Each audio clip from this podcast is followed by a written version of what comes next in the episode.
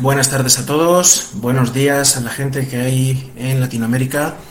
Hoy es eh, sábado 16 de octubre de 2021 y comenzamos la segunda jornada del encuentro de usuarios y desarrolladores de la comunidad de NVDA en español.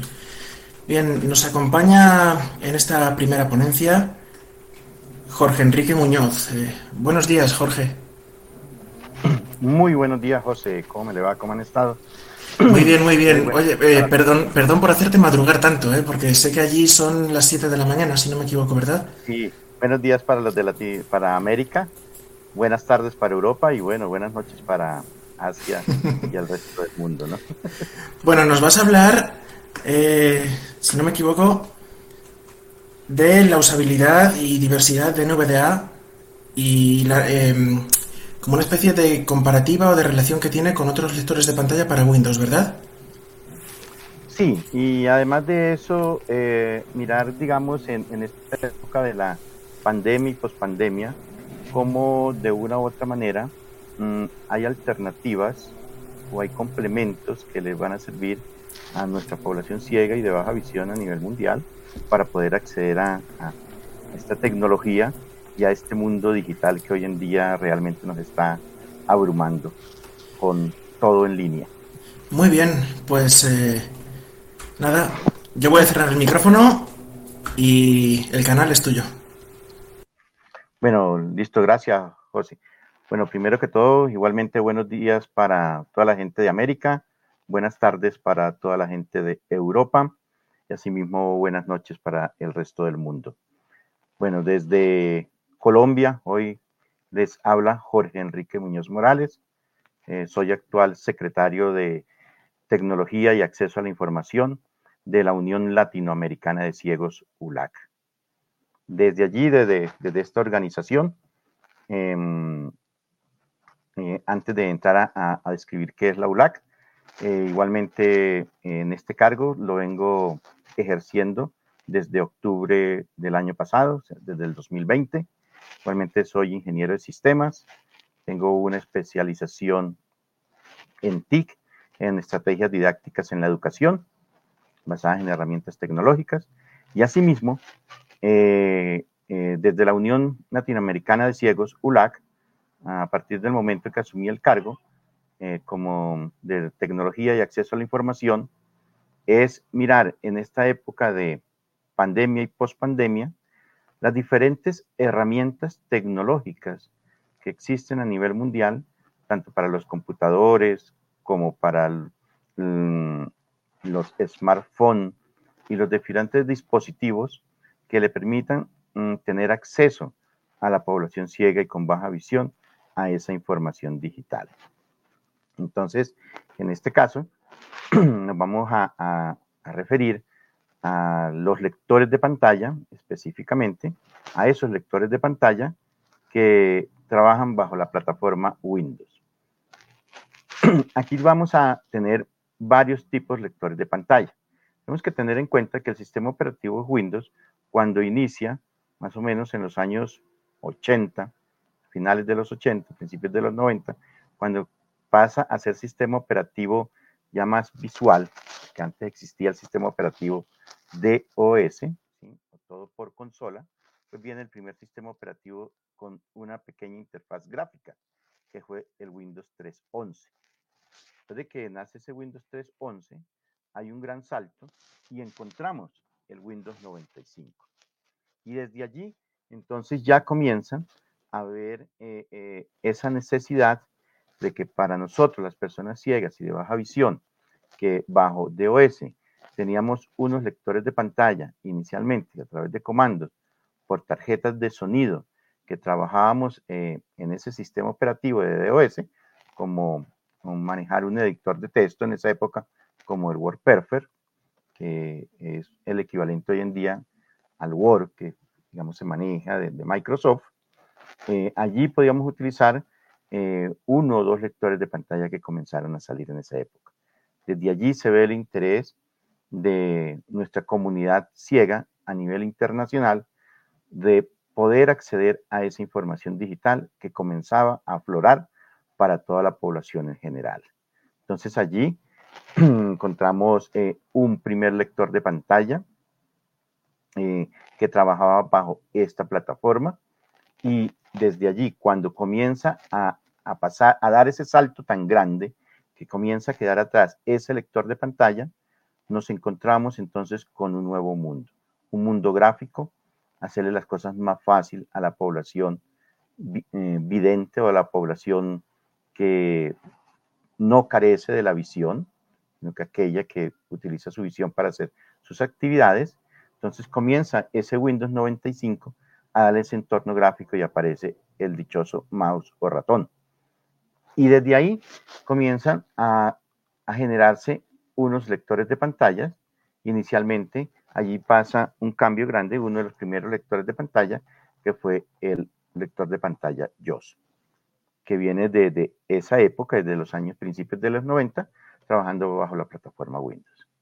Y a medida que va pasando el tiempo y van saliendo nuevos sistemas operativos, va avanzando la tecnología, recordemos que la tecnología avanza de manera impresionante y hoy en día prácticamente la tecnología en tres meses prácticamente ya tenemos novedades y cosas nuevas.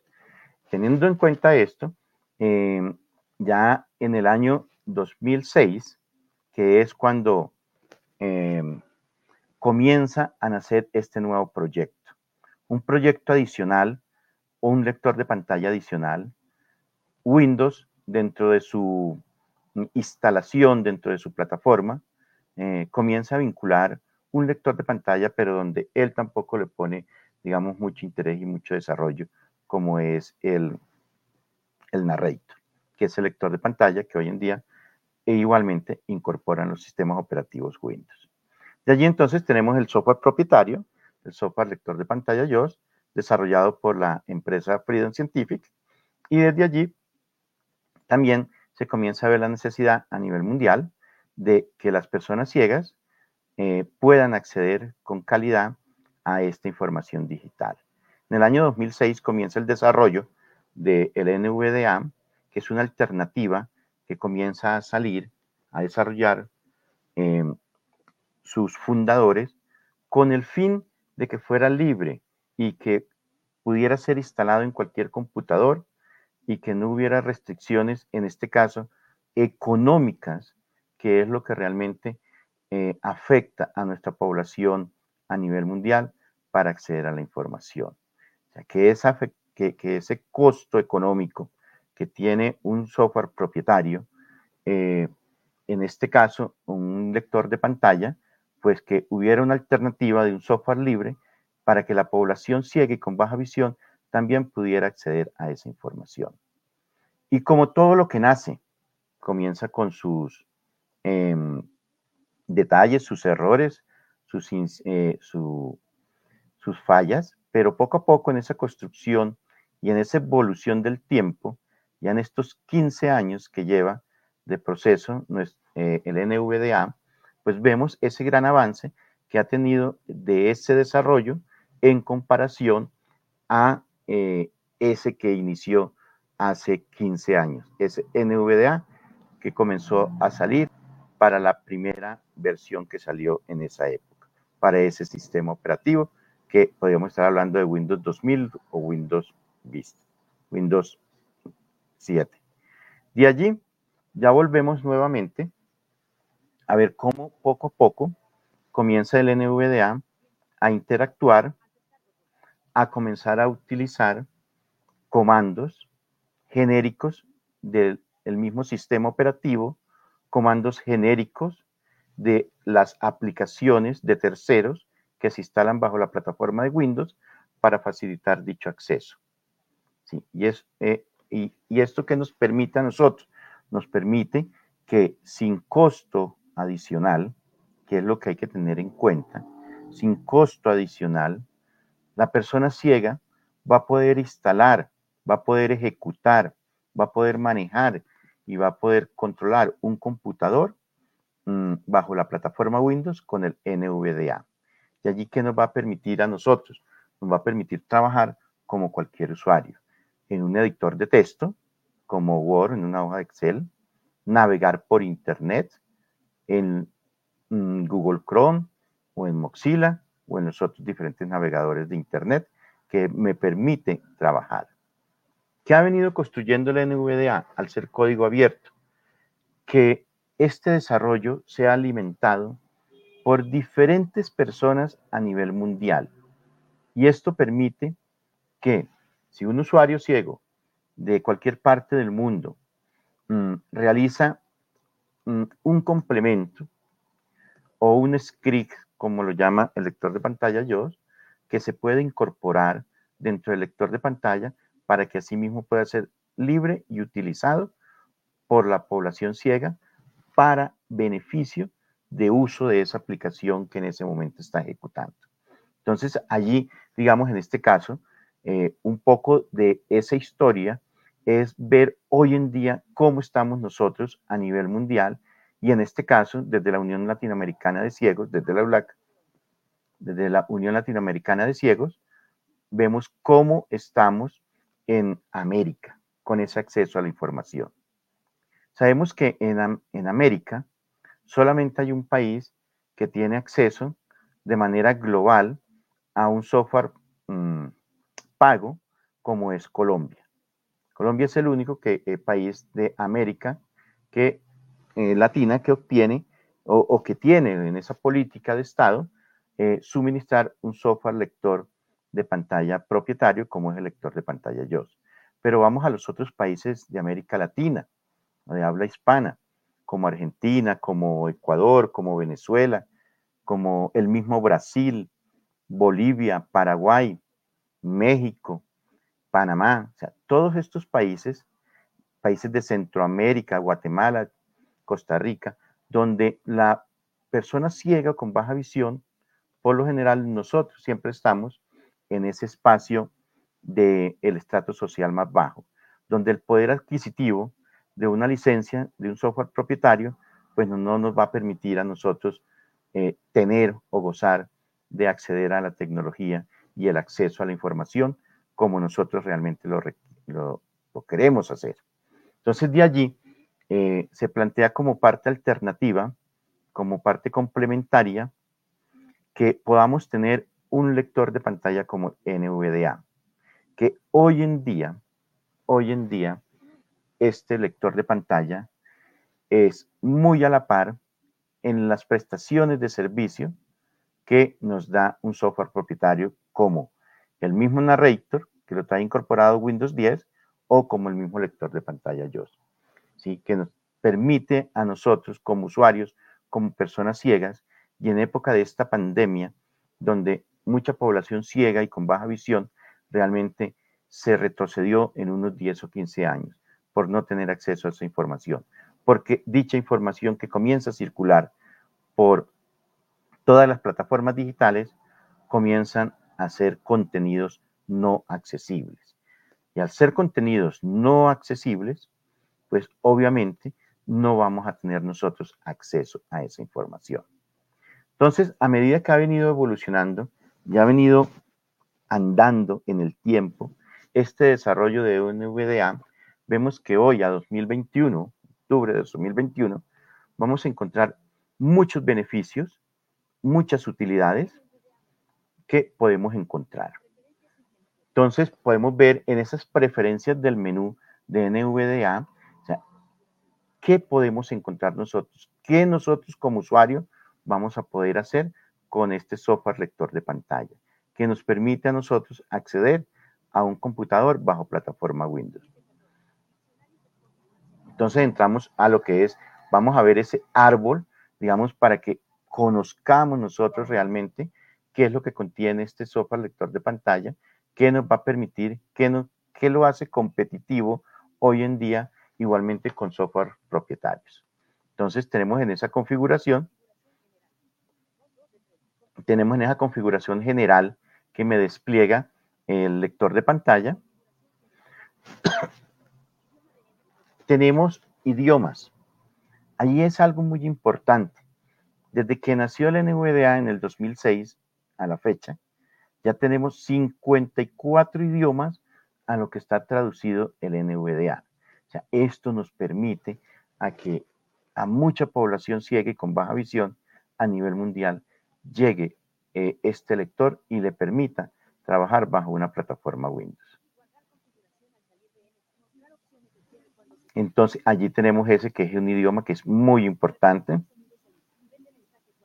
Encontramos los mensajes que nos puede emitir la plataforma. Eh, tenemos la posibilidad en estos sistemas operativos donde encontramos una ventana de inicio de sesión, ¿sí? de acceso de cuentas de usuarios o accesos de cuentas de usuario, donde vemos que NVDA permite en esta pantalla inicial poder acceder de forma autónoma para que uno, como persona ciega, acceda a dicha información. Pueda escribir su usuario, pueda escribir su contraseña y acceder al equipo. Antes no tenía acceso a eso, ya tiene acceso a eso desde que comenzó a mejorar, a salir el sistema operativo con estas ventanas de inicio y poder acceder. es una competencia que ha ido mejorando. También tenemos que NVDA, como es de software libre, como sabemos que eh, a nivel mundial tenemos varios colaboradores, hay varios colaboradores que desarrollan bajo eh, eh, para el software, está la opción de notificar nuevas actualizaciones que tenga el software. Y el usuario final va a tener la posibilidad de usarlo o no usar esa actualización. Siempre se recomienda para cuando se tiene instalado este software, tener es la última actualización, ya que en primer lugar, una de las grandes ventajas es que pues como es libre el software, no va a tener ningún costo tener dichas actualizaciones a nuevas versiones o actualizaciones. Digamos que eso es una gran ventaja y le va a permitir a, e, a nosotros como usuario final ir a la par día a día con base a esos avances tecnológicos, a esos desarrollos tecnológicos que van surgiendo em, por la misma dinámica del mercado, por la misma dinámica de las aplicaciones de terceros para instalar en sistemas operativos como Windows. Aquí también tenemos, digamos, em, una gran opción de información que recoge nuestros desarrolladores y es que permitir recoger información de errores de pronto que salgan para así mismo poderlos corregir en el, en el menor tiempo. Eso. Tenemos otro, otra pestaña, otro panel, otra opción de configuración, que son las voces. Allí tenemos que para Windows 10 NVDA eh, permite utilizar las voces de Windows. ¿Y esto qué nos va a permitir a nosotros? Nos va a permitir poder, además de la voz que viene por defecto, eh, poderla cambiar por una voz más humana, las voces de Windows en los diferentes idiomas. Recordemos que allí podemos utilizar cualquier idioma de voz que tenga instalado el sistema operativo Windows. Si no lo tiene la voz instalada, es necesario que descargue eh, em, de Windows esa voz de ese idioma que, se requiere para que sencillamente lo podamos manipular. Y allí vamos a poder, eh, eh, en, este campo igual, como en, como en el software propietario, pues poder aumentar velocidad, disminuir, disminuir velocidad de la voz, el tono de la voz para las mayúsculas, para las minúsculas, controlar el volumen de, la aplicación. Allí podemos controlarlo nosotros directamente o directamente desde la tarjeta de sonido.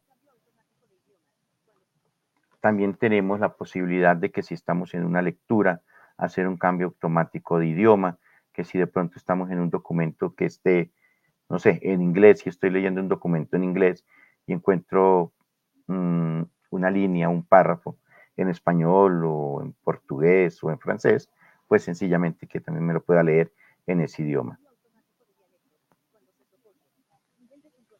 El nivel de puntuación, igual como los demás lectores, me va a permitir configurar.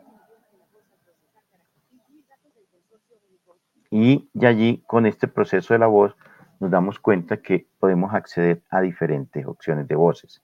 Allí también hay la posibilidad de si el usuario final no le gusta ni la voz de Windows ni la voz por defecto que trae instalada el NVDA, poder adquirir o comprar la voz de Eloquence, que es mm, de Nuance, que la trae igualmente el lector de pantalla. Yo, si quiere tener un, un escucha muy similar a un software propietario, en este caso con la voz, va a permitir también acceder. Bueno, tenemos aquí las diferentes funcionalidades de letrear el pito si es mayúscula o minúscula y las diferentes configuraciones que nosotros podamos darle a ese sintetizador, a esa voz que nos va a guiar a nosotros dentro de la navegación del computador, dentro del sistema operativo Windows y dentro de las aplicaciones de terceros que tengamos instaladas en el computador. Tenemos la tercera pestaña de 13 que tenemos de configuración, que es muy importante, el soporte para las líneas brailles o pantallas brailles. Sí, a nivel latinoamericano, no digo americano, sino latinoamericano, digamos, este dispositivo de las pantallas braille em, son muy pocos usuarios mm, que tienen acceso a, una pantalla braille o a una línea braille por el mismo costo. Igual, si, digamos, podemos tener acceso a un lector de pantalla, mm, si, eh, digamos, en este caso, como este, que es mm, libre, pero a una pantalla braille es muy difícil. Una pantalla braille para una persona de América Latina sencillamente puede estar costando entre unos 3 mm, mil a 4 mil dólares la pantalla braille más económica. Entonces, estos son cifras eh, inalcanzables para nuestra población ciega a nivel latinoamericano.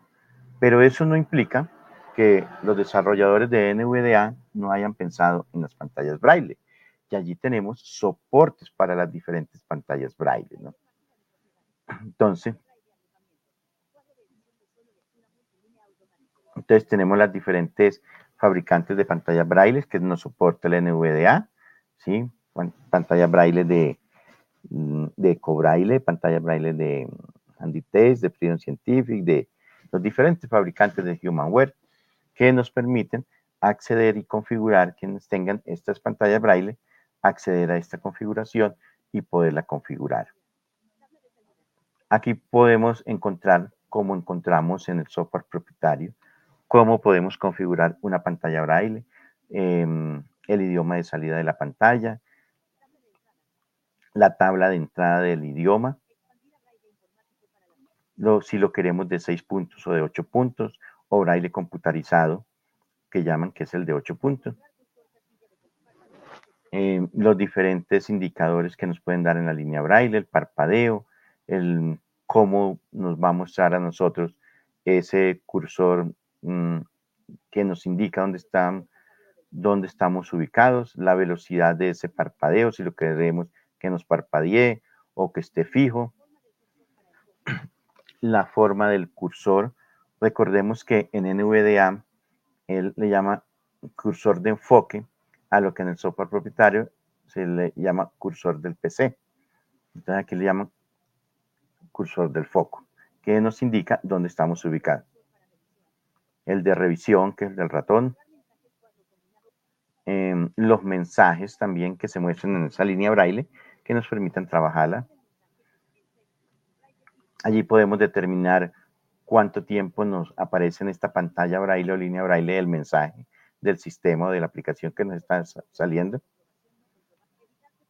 Eh, también como podemos leer por párrafos, por líneas, digamos, es configurar la línea braille en esa misma estructura. y, y así, sencillamente, ya a la necesidad del usuario final, que tiene acceso a una pantalla braille, que tiene acceso a una línea braille de diferente fabricante, pues lo va a poder configurar con este lector de pantalla, el NVDA, que le, que le permite acceder a esa información. Aquí tenemos la pestaña número 4 que habla sobre la visión.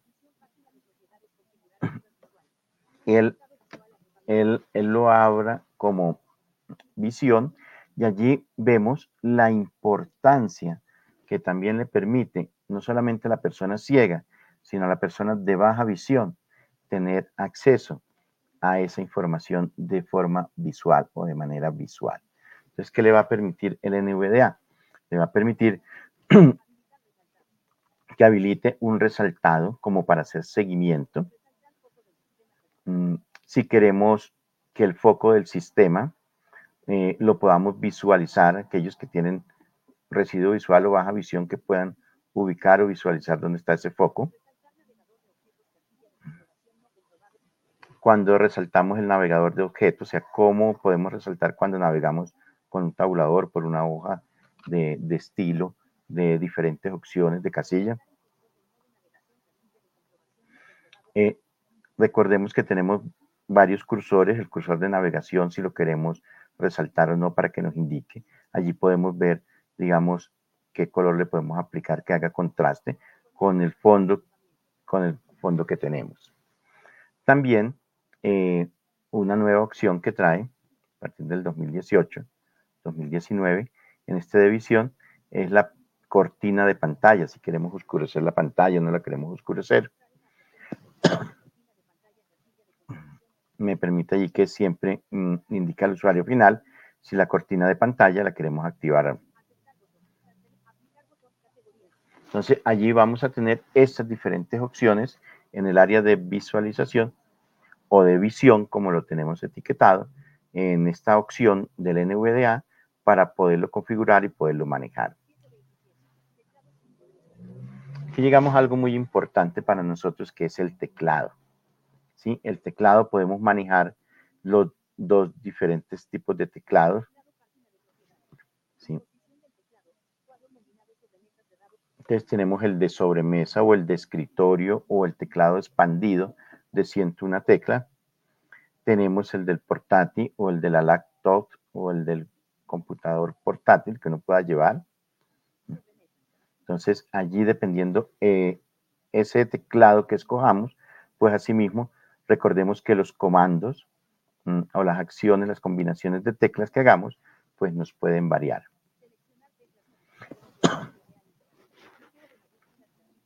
Esto. Allí tenemos algo muy importante que igual no se queda atrás de, software propietario y es poder decidir qué tecla voy a utilizar como esa tecla de mm, modificadora. Recordemos que en el software propietario utiliza la tecla Insert, NVDA también utiliza la tecla Insert, o igualmente podemos determinar en teclados portátiles o en teclados de escritorio si queremos también la tecla de mayúsculas fijas, la tecla de Block Nuke, la que está al lado izquierdo de la letra A. Entonces nos va a permitir eh, poder configurar este, esta tecla tan importante, porque con esta tecla eh, modificadora vamos a poder acceder prácticamente a todas las acciones y combinaciones que podamos realizar con nuestro lector de pantalla. Entonces allí también vamos a encontrar si cuando tecleamos que nos verbalice los caracteres, que sabemos que nuestro propietario también lo tiene, por palabras también, interrupción de la voz cuando yo estoy digitando o tecleando, Eh, si queremos que me mencione eh, cuando yo pulso la tecla Enter o Intro. Mm, la, la, comprobación de lectura en lectura simple. Digamos, aquí tenemos una gran opción que, que pite, que nos indique, que es una ventaja que tiene, que de pronto estamos escribiendo la primera palabra en mayúscula o la primera letra en mayúscula y después necesitamos que sea en minúscula, allí podemos encontrar que él nos pita indicándonos que está todo en mayúscula o que sencillamente eh, es una indicación audible que nos permite a nosotros, oiga, uy, como que estoy escribiendo todo en mayúscula y era solamente una letra inicial o solo era una palabra. verbalizar las teclas de comando si queremos que nos verbalice la tecla Alt, la tecla Control, la tecla Windows, la misma tecla NVDA. Eh, eso, eh, digamos, tenemos también como ese corrector ortográfico que nos mm, permite producir un sonido si tenemos errores gramaticales. Y aquí tenemos manejar teclas o comandos de otras aplicaciones.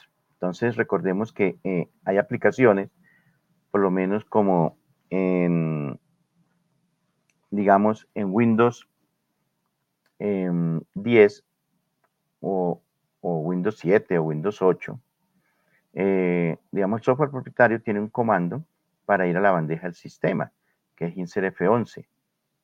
Nosotros acá, pues eh, NVDA ha visto que no es necesario crear un comando para acceder a un espacio desde cualquier parte del sistema operativo que podemos ir rápidamente, como pulsar la tecla Windows más la letra B mm, de Bolivia, ¿sí?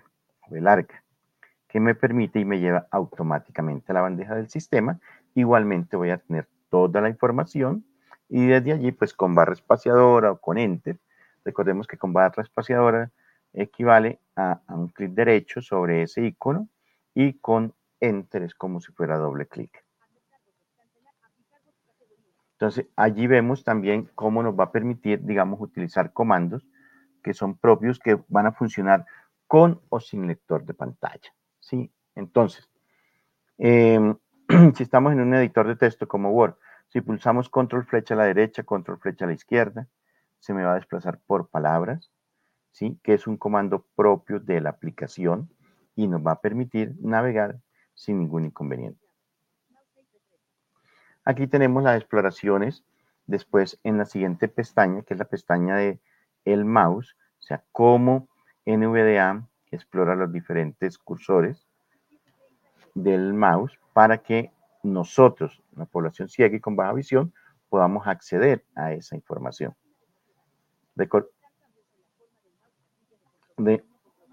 recordemos que allí podemos llegar con el mouse a espacios de pronto donde no llegamos con el cursor del foco. ¿Sí? Entonces, entonces aquí tenemos una gran ventaja que, uno, que le podemos indicar al, software, al NVDA, que nos indique si tenemos un cambio de, de la posición del mouse, de la forma del mouse. Esto eh, también le va a servir a la persona de baja visión, ¿sí? Si se da cuenta que el mouse cambia de forma, lo va a poder de pronto con ese pequeño residuo visual que tiene, poder acceder a, su ubicación dentro de la pantalla. habilitar el rastreo, o sea, como con el mouse voy rastreando la información y voy explorando la pantalla donde no me llega eh, el cursor. Tenemos la resolución de texto. Aquí reportar el rol, o sea, cuando comienzan con, con la ruedita a, mover el mouse, o sea, podemos saber que se está desplazando, que me reporte que el mouse o me está desplazando la pantalla. Tenemos la posibilidad, si queremos que me dé una coordenada como en un plano cartesiano, donde estoy ubicado con el puntero del mouse, ¿sí? Si me va a decir que de izquierda a derecha, una posición 3, 4 centímetros o en milímetros o de arriba abajo igual, dándome una coordenada específica, para que asimismo, digamos, llegue eh, o, tenga yo idea en qué parte de la pantalla se encuentra. Esto sirve muchísimo, de pronto cuando eh, una persona de baja visión, que el residuo visual es muy bajo y se le pierde el puntero y no sabe dónde está. Entonces le puede dar una orientación dentro de la pantalla a ver dónde se encuentra ubicado. Eh, asimismo, Podemos ponerle brillo al mouse si se quiere, que, sea, que lo resalte. Y desde allí podemos asimismo utilizar, o sea, eh, un, eh, utilizar el mouse, utilizar el ratón, igual lo podemos utilizar como se utiliza en un software propietario, sin ningún inconveniente. Tenemos aquí el cursor de revisión, igualmente es un cursor que es habilitado como un cursor del mouse que me permite seguir al cursor del sistema o al cursor del foco. Eh, seguir al cursor del ratón, sea el puntero del mouse. en los modos de revisión que nosotros podemos aplicarle, que sea simple o, o que sea avanzado. Y esto nos va a permitir a nosotros tener un acceso total a la pantalla de lo que estemos trabajando. Aquí tenemos.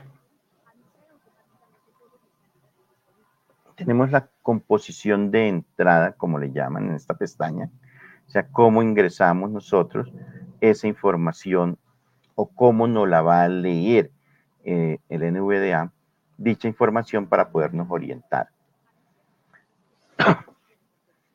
Eh, él me va a anunciar lo que esté seleccionando, si seleccioné una casilla de verificación o una casilla de, selección. Recordemos que NVDA técnicamente utiliza eh, prácticamente los mismos términos que utiliza el software propietario para mm, definir los diferentes campos de una hoja de estilo que podamos encontrar o de un cuadro de diálogo que podamos ingresar. Allí, digamos, ventaja que tiene NVDA, digamos, en un cuadro de diálogo que es multilínea, es que me va a permitir que pueda, digamos, escribir varios textos o indicar que no es un cuadro de edición de una sola línea, para ingresar información. Esa es una gran ventaja que nos va a indicar. Lo mismo en las contraseñas, eh, nos va a indicar campo de contraseñas y a medida que vamos escribiendo, igual los asteriscos que nos los va cambiando. Sí. Y como nosotros la queramos definir.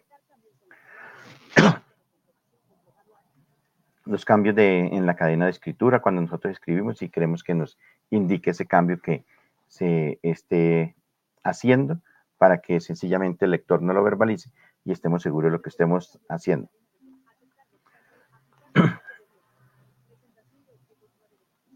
Aquí llegamos a una pestaña eh, que es la número 9, que es la presentación de objetos, o sea, cómo nosotros vamos a esos objetos que encontramos o esos gráficos.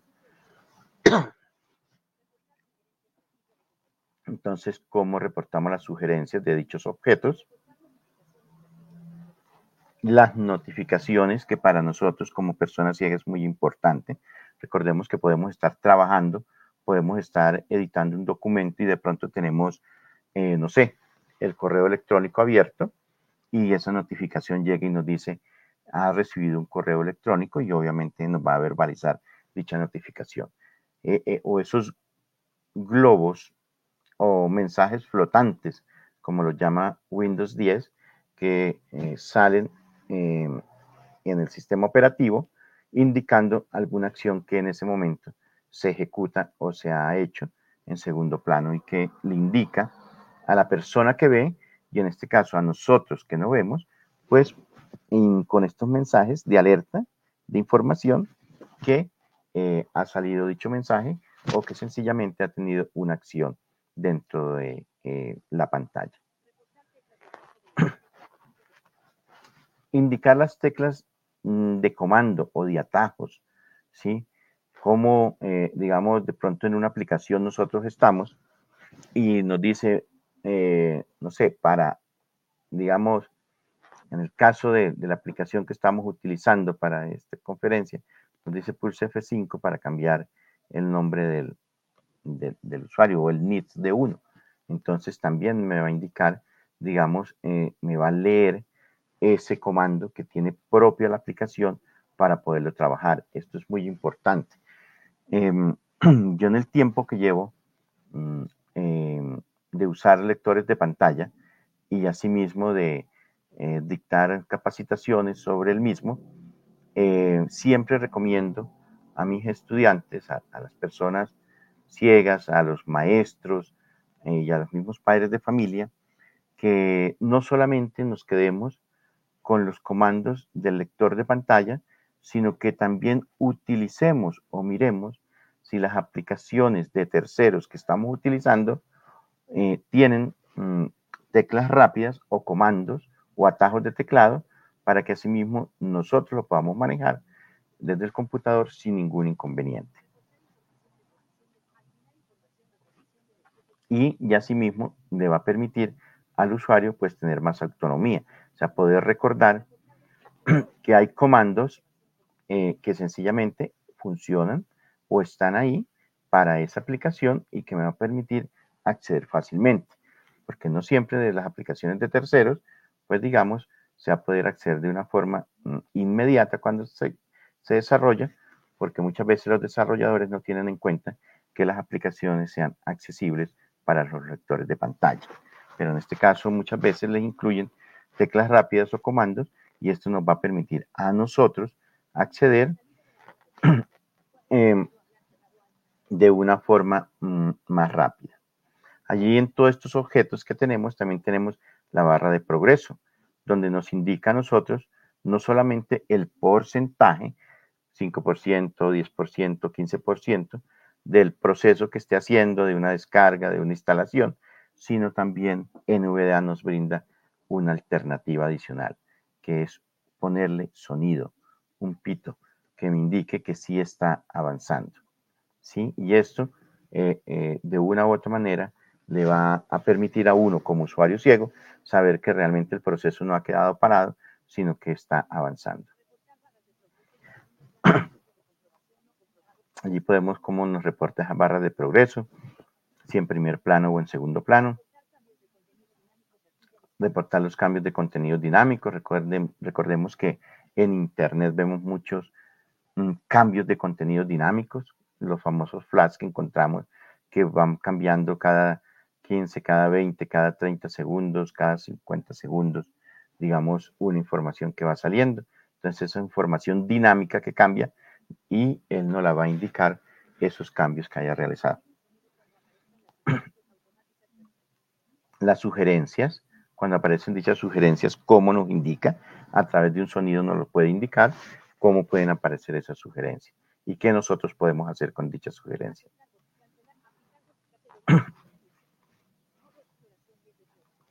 Listo. Eso, digamos, e, en esa pestaña.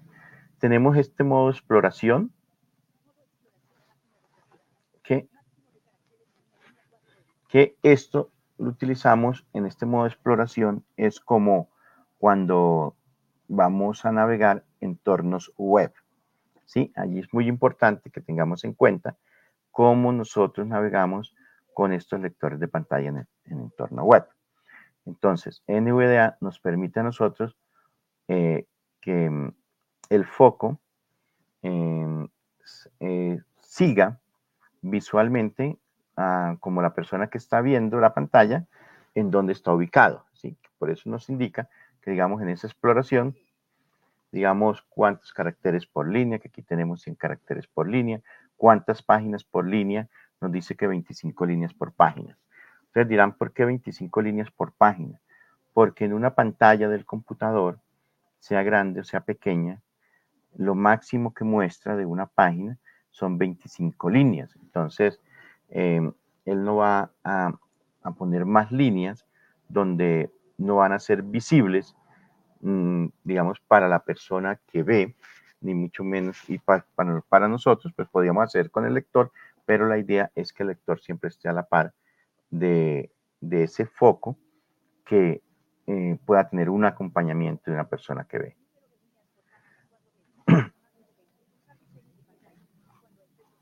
Entonces, el diseño de la pantalla, igualmente, si lo permiten en, la página web, en su navegador, si está soportado, que lo podamos utilizar.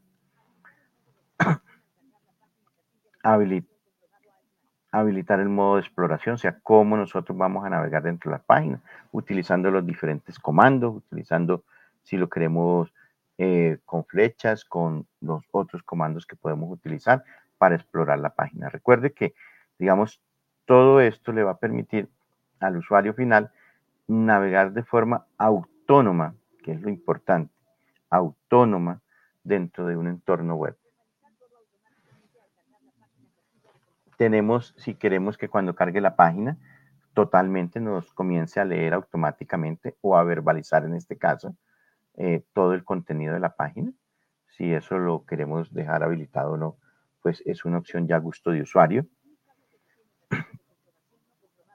las tablas de diseño, que recordemos que las páginas web por lo general siempre están con tablas de diseño, son hechas en tablas muchas veces para que así, eh, digamos, los desarrolladores, para ellos dice que les queda más fácil a veces incluir la información, pero allí también nos va a permitir con el lector de pantalla acceder a estos diseños y que podamos, digamos, leerlo y acceder a esa información. Recordemos que de todas formas hay que tener en cuenta que eh, el lector de pantalla em, siempre, eh, o sea, uno es poder acceder a que el usuario como la persona ciega acceda al lector de pantalla. Y dos, que el contenido, que la información que esté publicada, pues también esté, como lo dice la Convención de Naciones Unidas de las Personas con Discapacidad, en medios, modos, formas y formatos accesibles, para que asimismo la información, pues, mm, que encontremos allí em, en esta gran superficie digital, pues pueda ser leída por el lector de pantalla. Tenemos igualmente los focos cuando movemos las flechas, cuando movemos el mouse. Y en la, ubicación audible que le podemos dar en dicha navegación. Em, eh, capturar los comandos que no sean de gestos, o sea, todo esto lo podemos encontrar en, en, esta, en esta pestaña. El foco del sistema lo podemos mm, determinar que se enfoquen en elementos que sean lin o que no sean lin. O sea, yo como usuario mm, personalizo si quiero esa información. Y allí esto me permite autonomía para navegar dentro de un entorno web, que es lo importante. Tenemos el formateado de documentos. Allí me va a permitir, perdón, Aquí tenemos los diferentes formatos que, que, me indica este formateo de documento, la información que me indica que tiene un documento. Entonces allí vamos a encontrar igual en un editor de texto como Word, eh, mm, para darle ese formato, el tamaño de la fuente que está utilizando, el tamaño de la fuente, el atributo que tenga la fuente, si tiene índices o subíndices, digamos, todo esto me lo va a indicar el lector. Los énfasis, recordemos, en las palabras agudas, graves, esdrújulas. Allí, cómo marcamos el texto, si lo resaltamos o no lo resaltamos. Los estilos, los colores que vamos a utilizar, sea, todo lo que tiene que ver del formato las, notas y los comentarios. Recordemos que hoy en día en editores de textos como Word, vamos eh, en documentos grandes que se trabajan o que se trabajan en conjunto. Y hoy en día que em, la virtualidad, así como lo estamos haciendo hoy de forma virtual, nos permite a nosotros compartir documentos de trabajo con otras personas que estén en otro sitio, pues que estos comentarios o notas eh, igualmente nos la va a indicar si hay algún cambio o ese cambio de, que, que, se hace, control de cambios dentro del documento. O sea, que me permite, digamos, tener acceso y poderlo trabajar sin ningún inconveniente. La revisión del editor. Los errores ortográficos también igualmente, que recordemos que es una gran herramienta que nosotros tenemos eh, eh, para poder, digamos, acceder a estos errores ortográficos cuando tipiamos o escribimos algún texto o documento. Las páginas que tenemos, los números de línea, como la comentaba, en una hoja. Recordemos que en una hoja Word fácilmente de tamaño carta eh, puede tener unas 33 líneas, ¿sí? Para unos 4.000 caracteres, de 3.500 a 4.000 caracteres, teniendo más o menos unos entre 70 80 caracteres por línea, teniendo en cuenta los márgenes que se le deja a la hoja. aquí tenemos, si queremos comprobar si tiene sangría de párrafo o no el documento. Los espaciados, si es sencillo, a 1.5 doble. La alineación, si es justificada, si es centrada, si es a la derecha. O sea, toda la información del documento de ese formato lo podemos también obtener Em, en esta pestaña de configuración de formato y documento que no lo informe el lector de pantalla, que no lo informe el NVDA. En una tabla también igualmente nos indica si tiene la fila, la columna, las coordenadas, que es muy importante. De pronto nosotros estamos leyendo un teléfono y bajamos por la columna que dice teléfono, pero eh, podemos decir que nos lea la coordenada de la izquierda que pertenece a Juan o a José o a Pedro, y porque muchas veces bajábamos por la columna y nos leía el número de teléfono, pero no sabíamos a quién correspondía. Entonces podemos poner títulos de fila, títulos de columna, dependiendo de la necesidad, como tengamos organizada nuestra tabla, para que asimismo la navegación dentro de ella pues sea lógica y entendible para uno como persona ciega en, en esa navegación. Tenemos los encabezados, los enlaces o link que podemos encontrar, los gráficos que encontramos dentro de los documentos. Recordemos que si dicho gráfico pues también tiene texto alternativo o la famosa etiqueta alt que nos describe el gráfico, pues vamos a tener la posibilidad de tenerlo vamos a encontrar dentro del documento, cuando encontramos un documento en Word accesible, encontramos que tiene encabezados, que tiene links, mm, que tiene listas, que tiene párrafos, ¿sí? todos estos niveles, toda esta estructura, eh, digamos, en estos documentos que hoy en día han comenzado ya también mm, muchas empresas y muchas instituciones a hacer estos documentos estructurados, pues NVDA me va a permitir también acceder a esa lectura fácil dentro de un documento, navegar eh, por ese documento, por los encabezados, por los links, por las listas, por los párrafos, por las citas que encontremos. Allí también tenemos una gran ventaja que podemos poner puntos de referencia. Recordemos, iniciamos una lectura y de pronto queremos ir a un punto de referencia después, lo podemos acceder. Y también me indica, digamos, algo muy importante en los documentos que compartimos, que me indique cuando hayan cambios del formato. O sea que si en el documento se han hecho cambios, que no lo indique. Aquí, la siguiente opción, que me parece a mí algo fantástico, eh, es el, número 12 es el OCR que incorpora ya el NVDA, como le digo. A medida que ha venido evolucionando, a medida de estos 15 años que comenzó ese sueño de un software libre para toda la población a nivel mundial, que accediera en igualdad de condiciones que cualquier persona mm, a un computador, que el solo hecho de que adquiriera un computador ya pudiera eh, instalarle un lector de pantalla, sin incluir un costo adicional, pues sencillamente eh, eh, tenemos también esto que es OCR. Recordemos que, ¿qué es el OCR? Es el reconocimiento óptico de lectura. Y allí este reconocimiento óptico de lectura con el NVDA, ¿qué nos permite a nosotros hacer?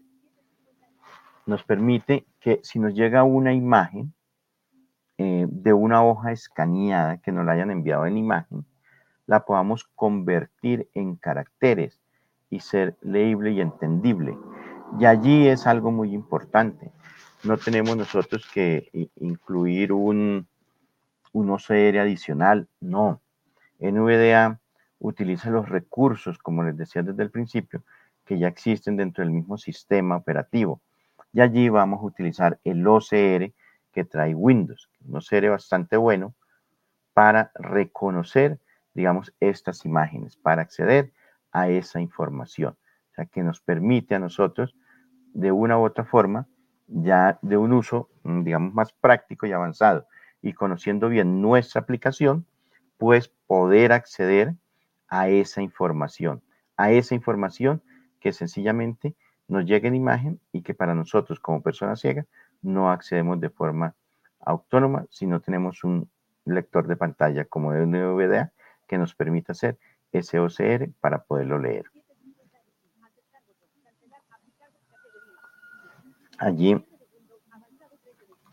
Y allí tenemos el último que es el avanzado, que es para ya usuarios avanzados, digamos en este manejo del lector de pantalla NVDA y, y digamos que es más habitual para que sea utilizado por aquella persona que ya tenga conocimiento de sistemas, para que asimismo, recordemos,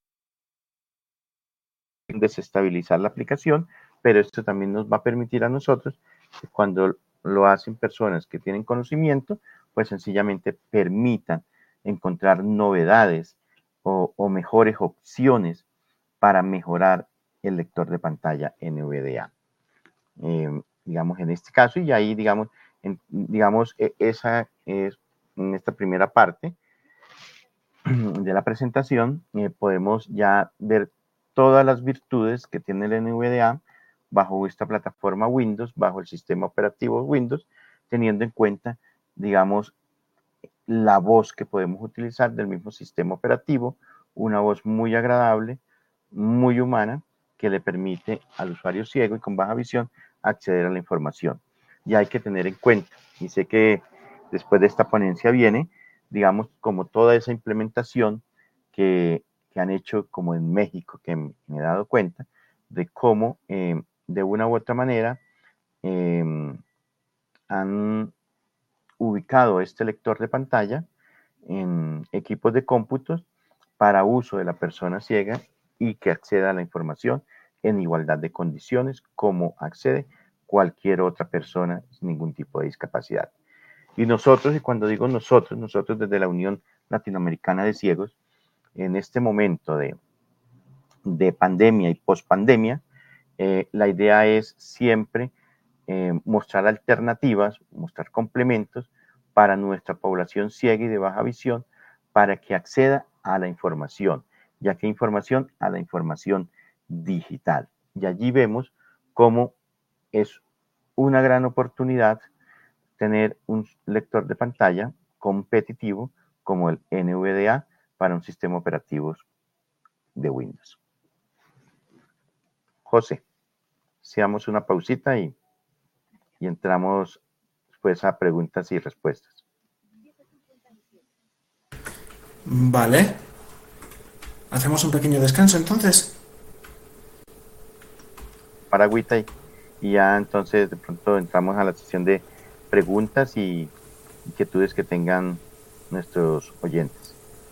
Venga, pues vamos a parar cinco minutos y mientras tanto si queréis dejáis la P por el chat todo aquel que quiera preguntar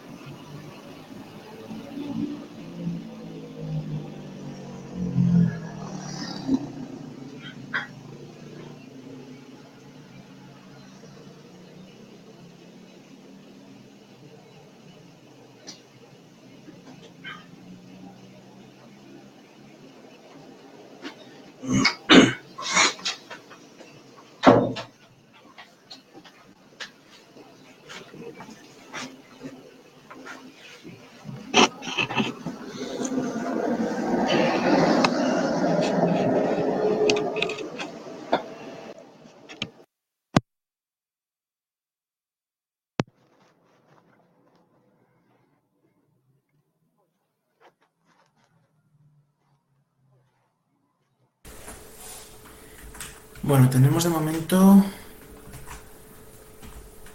¿Qué hacemos? ¿Damos paso ya a las preguntas? Sí, sí, sí, si quiere pasamos a las preguntas, José. Igual esto... Em, aquí antes de, darle paso a las preguntas, José, quería también comentarle a, todos los que nos están escuchando que, digamos, em, es importante, digamos, ver las diferentes alternativas que encontramos, más en este caso, alternativas que nos permiten a nosotros acceder a la información y en este caso no generando un costo adicional que siempre, muchas veces, eh, por esa parte económica, como decía al principio, dejamos de acceder a información muy importante. Y recordemos que hoy en día la información eh, es digital y tenemos que acceder a esa información digital. Tenemos el derecho de acceder a esa información digital. Y con el NVDA podemos acceder de una forma sin incrementar un costo económico para nosotros. Listo, José. Si hay preguntitas. Vale, pues entonces pasamos a las preguntas. Tenemos una pregunta de Iván. Adelante, Iván. Hola, ¿me oís? Sí. Sí, perfecto. Qué bien, maravilloso. Em, bueno, yo estoy como oyente ahora. Eh, y quería mm, preguntarte sobre el tema de la licencia País de Josh, que es un tema en el que por lo visto has colaborado. Em, y ahora también tienes que decir, porque es eh, secretario de Tecnología y Accesibilidad de la Información de la, de la Unión Latinoamericana de Ciegos. Em, yo particularmente mm, quería saber primero una cosa que yo creo que afecta particularmente a esta comunidad y es que se ha estado comentando que va a haber eh, un, un eh, NVDA Premium, digamos, para dar eh, continuidad a la, posible caducidad a finales de año de la licencia de país. Estamos hablando de Colombia. Em, y es un tema un poco, un poco preocupante. No sé si es un rumor o si se ha confirmado y cómo va a ser esto. Y, por otra parte, mm, bueno, que, que, ha influido en que esto, que esto se vaya a dejar caducar eh, porque por lo visto, bueno, no, se ha llegado a un acuerdo para la renovación y, y que influyó en su momento en, que se, en que se optase por JAWS, porque yo creo que en el momento en que se hizo la licencia de país ya había, ya había NVDA, ya había otros lectores de pantalla. Gracias. Bueno, Iván, em, gracias por su pregunta. Y sí, mira, Iván, lo primero, em, en este momento, el gobierno el gobierno de turno, eh, no ha definido todavía qué se va a hacer con la licencia país. O sea, todo lo, que se haya escuchado, se haya dicho, son solo rumores. Lo único cierto es que, mm, digamos, nosotros los colombianos, con esta licencia país, la tenemos hasta el 31 de diciembre del 2021. Eh, se han venido haciendo esfuerzos Em, por la población ciega y por la misma Organización Nacional de Ciegos de Colombia, CONALIBI, em, solicitando al Ministerio de las TIC que, mm, que nos sentemos en una mesa a dialogar para mirar la renovación de la licencia.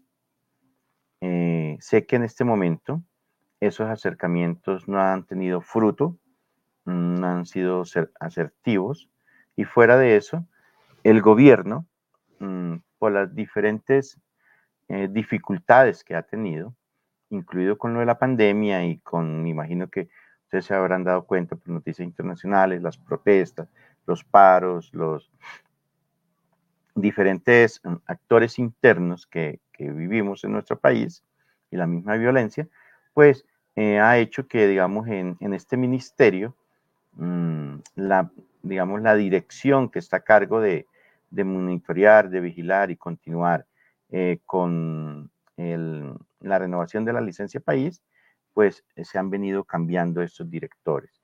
En el último año ya se han tenido dos directores, si no me equivoco, y eh, asimismo, pues eso se pierde, digamos, como continuidad del proceso, si ustedes se dan cuenta. La licencia país en Colombia se adquirió en el año 2013 comenzó a funcionar desde el 2014, para su primera renovación en el 2017, que fue por dos años, después en el 2019, o sea, hace dos años, se volvió a renovar. Y estamos, y cuando digo estamos, estamos igual a años para esta época estábamos en la misma incertidumbre, que no se sabía si la iban a renovar o no la iban a renovar.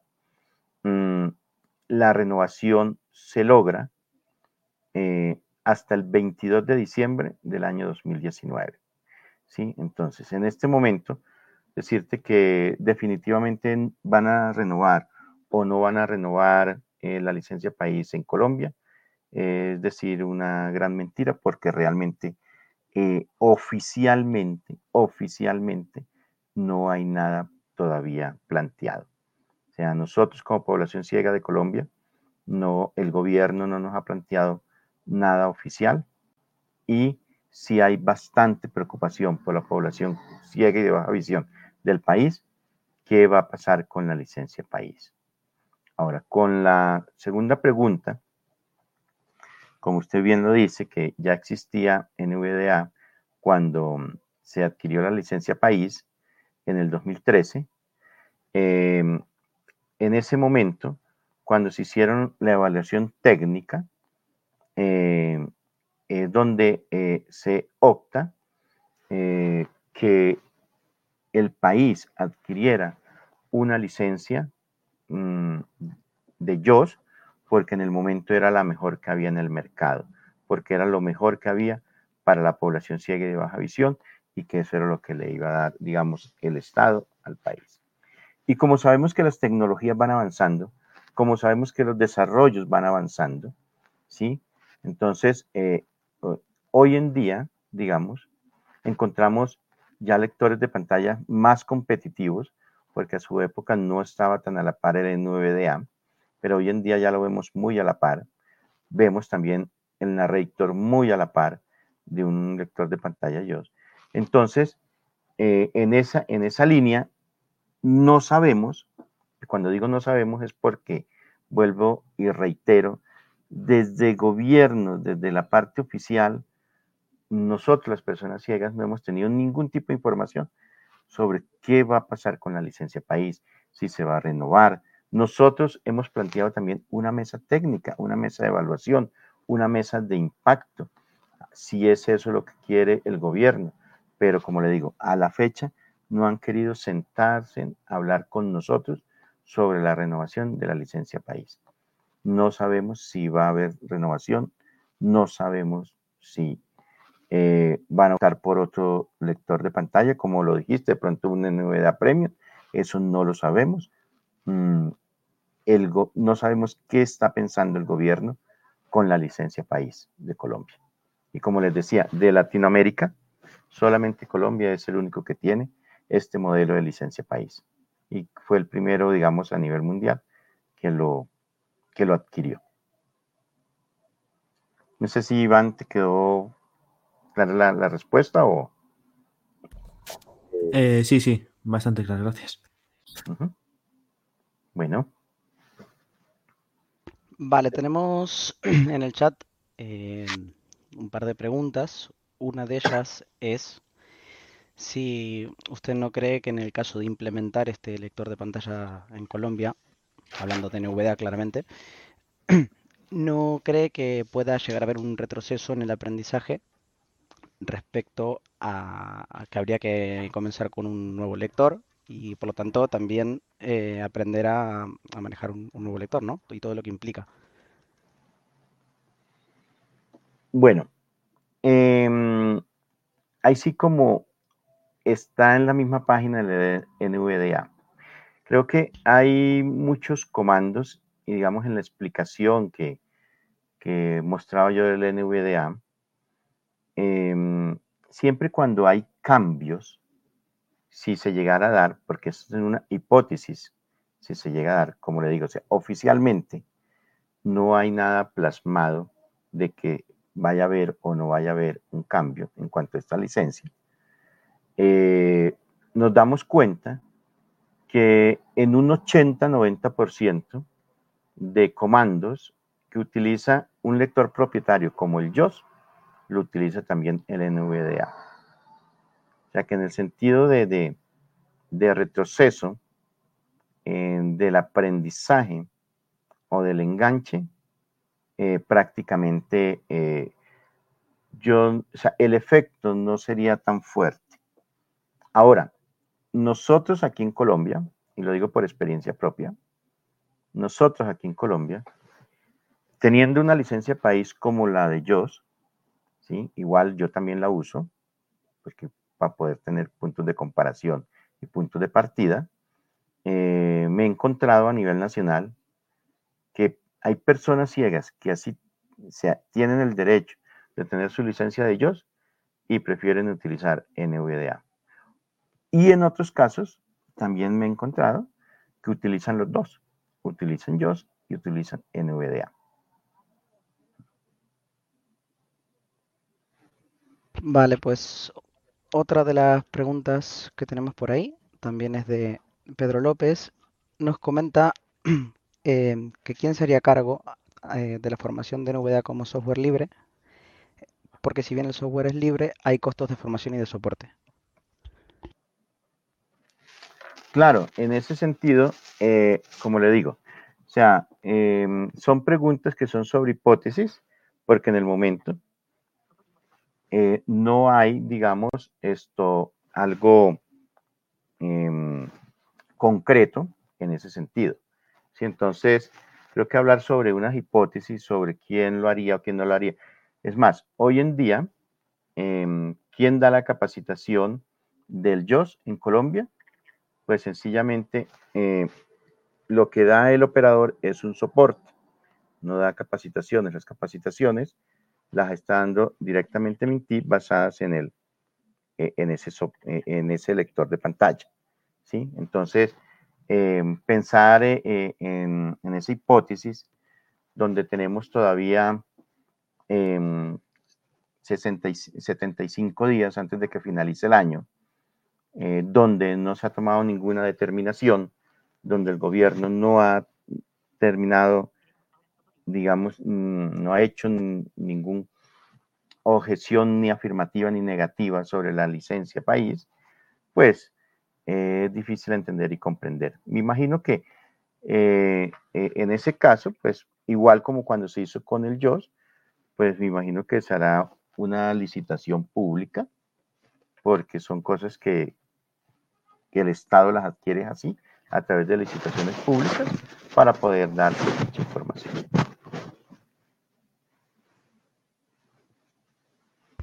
Vale, pues no tenemos más preguntas por aquí. Eh, a título personal, sí quería dejar una sugerencia. Eh, la verdad que está muy bien presentar en VDA y está muy bien hacer un recorrido sobre las diferentes eh, opciones y posibilidades que ofrece, pero hubiese sido muy interesante compartir el audio porque creo que hubiese esquematizado muchísimo más y y a determinada gente le hubiese servido para estar situada de dónde, en qué panel, en qué categoría de las preferencias estábamos y, demás. Ok, José, lo tendré en cuenta para la próxima. La verdad, en el momento no se me ocurrió compartir el audio, pero para la próxima lo tendré en cuenta. Y quiero, y yo sí quiero dar un mensaje a todos los que están y más a, la población ciega y de baja visión de Colombia. O sea, sé que eh, hay, con base a la, licencia país, que hay un, hay rumores de lado y lado que siempre suceden. Igual pasaba en el 2019, o sea, hace dos años, donde no se sabía si se iba a renovar la licencia país o no. Em,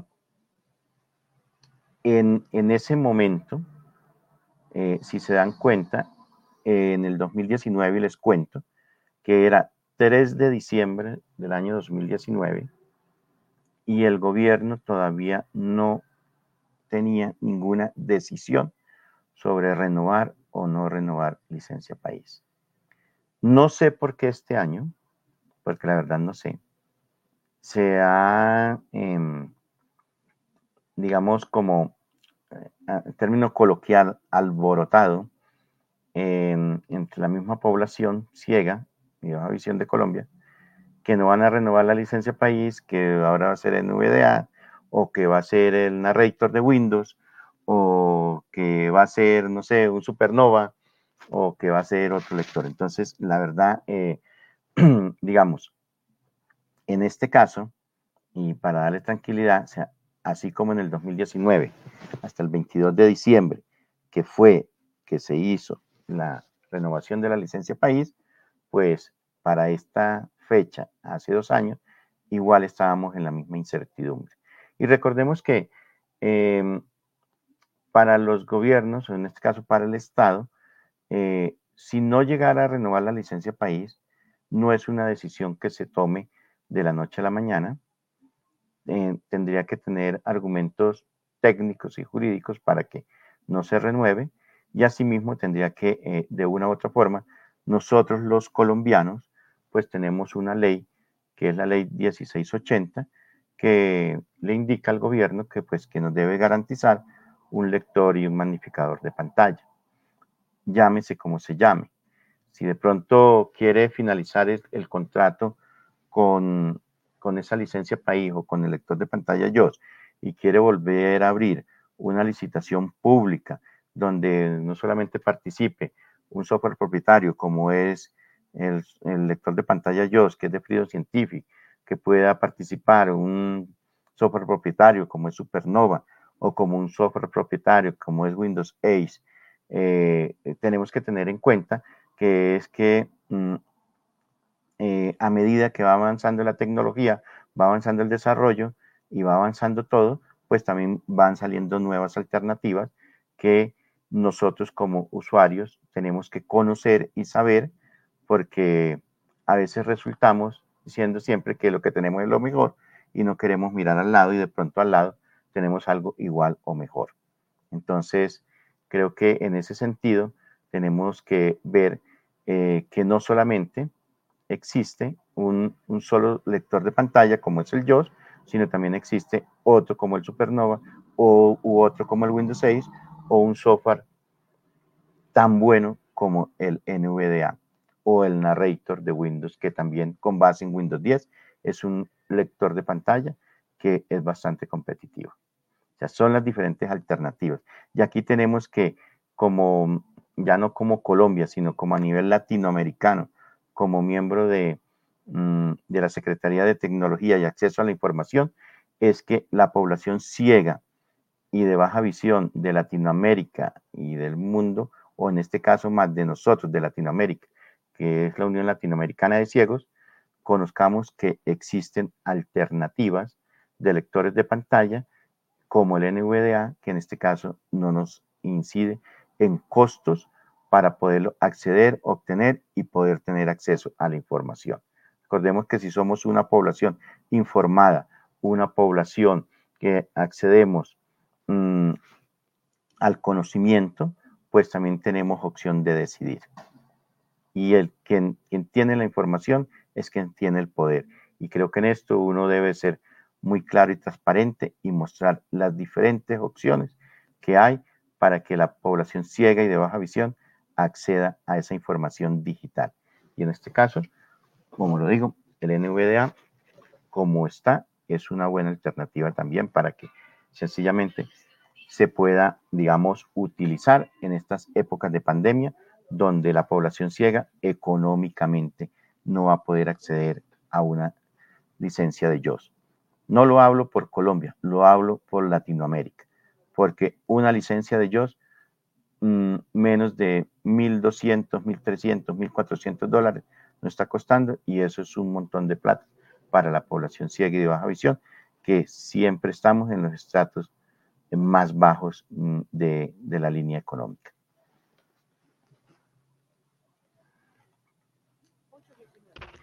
Jorge, em, mi nombre es Agustín Aguirre. Una, un matiz que quería aclarar o que quería consultarte es si hablamos de una posibilidad, una, una hipótesis, ¿no? De, tener una versión de NVDA Premium a nivel Colombia.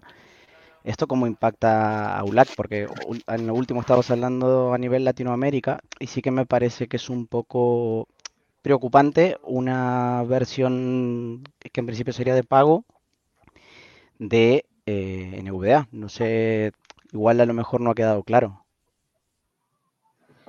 No, cuando yo hablo en este momento, mm, uno, digamos, en la hipótesis de, de la Premium de Colombia, como usted mismo lo dice, es una hipótesis. Yo en este momento, mm, a través de, la ULAR, lo que estamos tratando es de mm, mostrarle a la demás población ciega y de baja visión de Latinoamérica que no solamente existe un software propietario, sino que también podemos acceder a un software libre como es el NVDA. Y que eh, eh, de una u otra forma nosotros, la población ciega y de baja visión, podemos acceder a la información digital.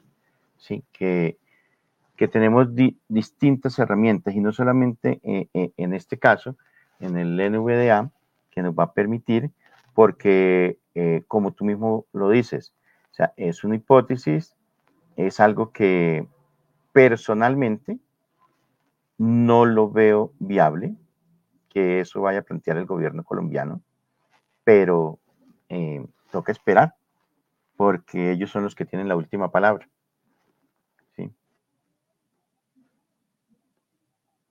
Vale, perfecto. Pues muchas gracias. Creo que no tenemos más preguntas por aquí, así que si estás de acuerdo vamos cerrando. José, no sé cómo lo ves. Sí, hombre, yo simplemente quería añadir a todo esto que se ha dicho que una versión premium de NVDA tendría muy poco recorrido desde el punto y hora de que la licencia GNU GPL eh, sí que contempla la posibilidad de vender productos, pero esos productos deben eh, se debe dar al usuario el código fuente y deben venderse bajo esa licencia, siempre. Cualquier trabajo derivado, además. Entonces, bueno, al final sería mucho esfuerzo y poco beneficio realmente.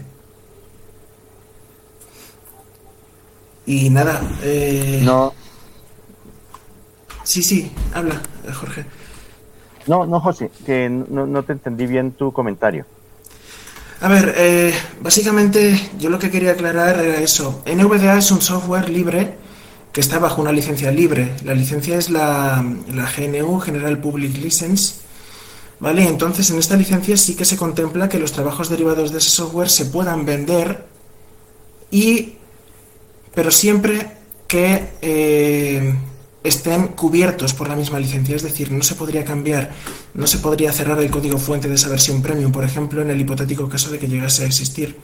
Entonces, al final, cualquier usuario que la comprara y que tendría derecho al código fuente, acabaría poniendo a disposición del público esas modificaciones. Por lo tanto, no tiene sentido.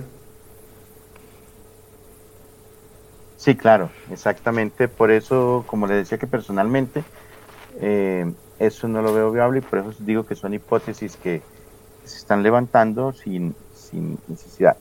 Porque como tú muy bien lo dices, José, cuando y, lo vi y lo viví por experiencias propias, digamos, con lectores de pantalla bajo la plataforma Linux, como el que implementaron en Venezuela y implementaron en Argentina, y creo que también trataron de implementar en Ecuador. Eh, a medida que iban modificando y cerrando el código, realmente de libre lo iban pasando a propietario, porque ya entonces lo que lo hacían, lo cerraban, lo que no podría suceder con el NVDA. O sea, lo que se, se haga, y así sea premium, siempre va a estar disponible para todo mundo, porque es un software libre.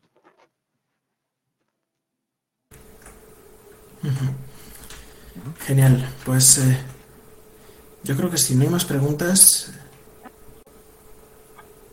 ¿hay alguna pregunta más por ahí?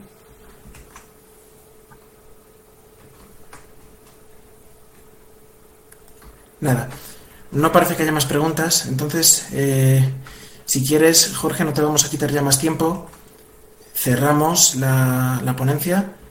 Muchas gracias por acudir aquí. Y una vez más, eh, perdón por hacerte madrugar. Y, y bueno, espero que no suponga un gran contratiempo para ti.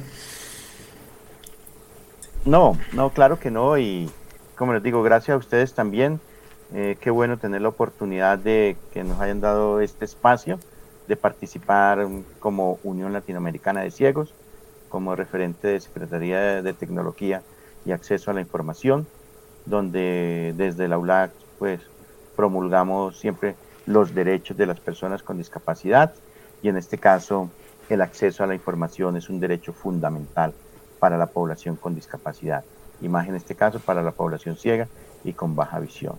Igualmente, eh, podemos darnos cuenta que una cosa son mm, los sistemas operativos eh, para computadores y otra cosa también son los smartphones, tablets que se utilizan y que sencillamente también eh, tienen diferentes lectores de pantalla y de una u otra manera esto nos va permitiendo a nosotros acceder.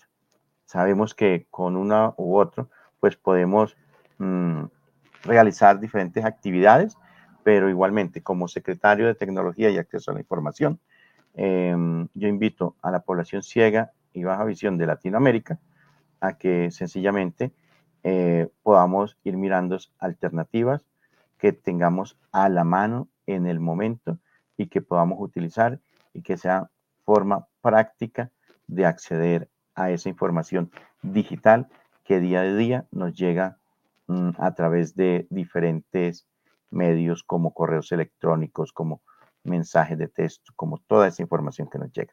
Entonces, la verdad que muchas gracias a todos los que nos acompañaron y bueno, despidiendo eh, a los de América una buena mañana, a los de Europa, bueno, ya cayendo la tarde y a los del resto del mundo pasando ya más de medianoche. Bueno, un feliz día para todos. Igualmente. Bueno, pues eh, en cuestión de poco más de media hora continuamos con la siguiente ponencia de Manuel Valdez, en la que nos hablará de cómo ha instalado NVDA en los equipos de la universidad. Enseguida nos vemos.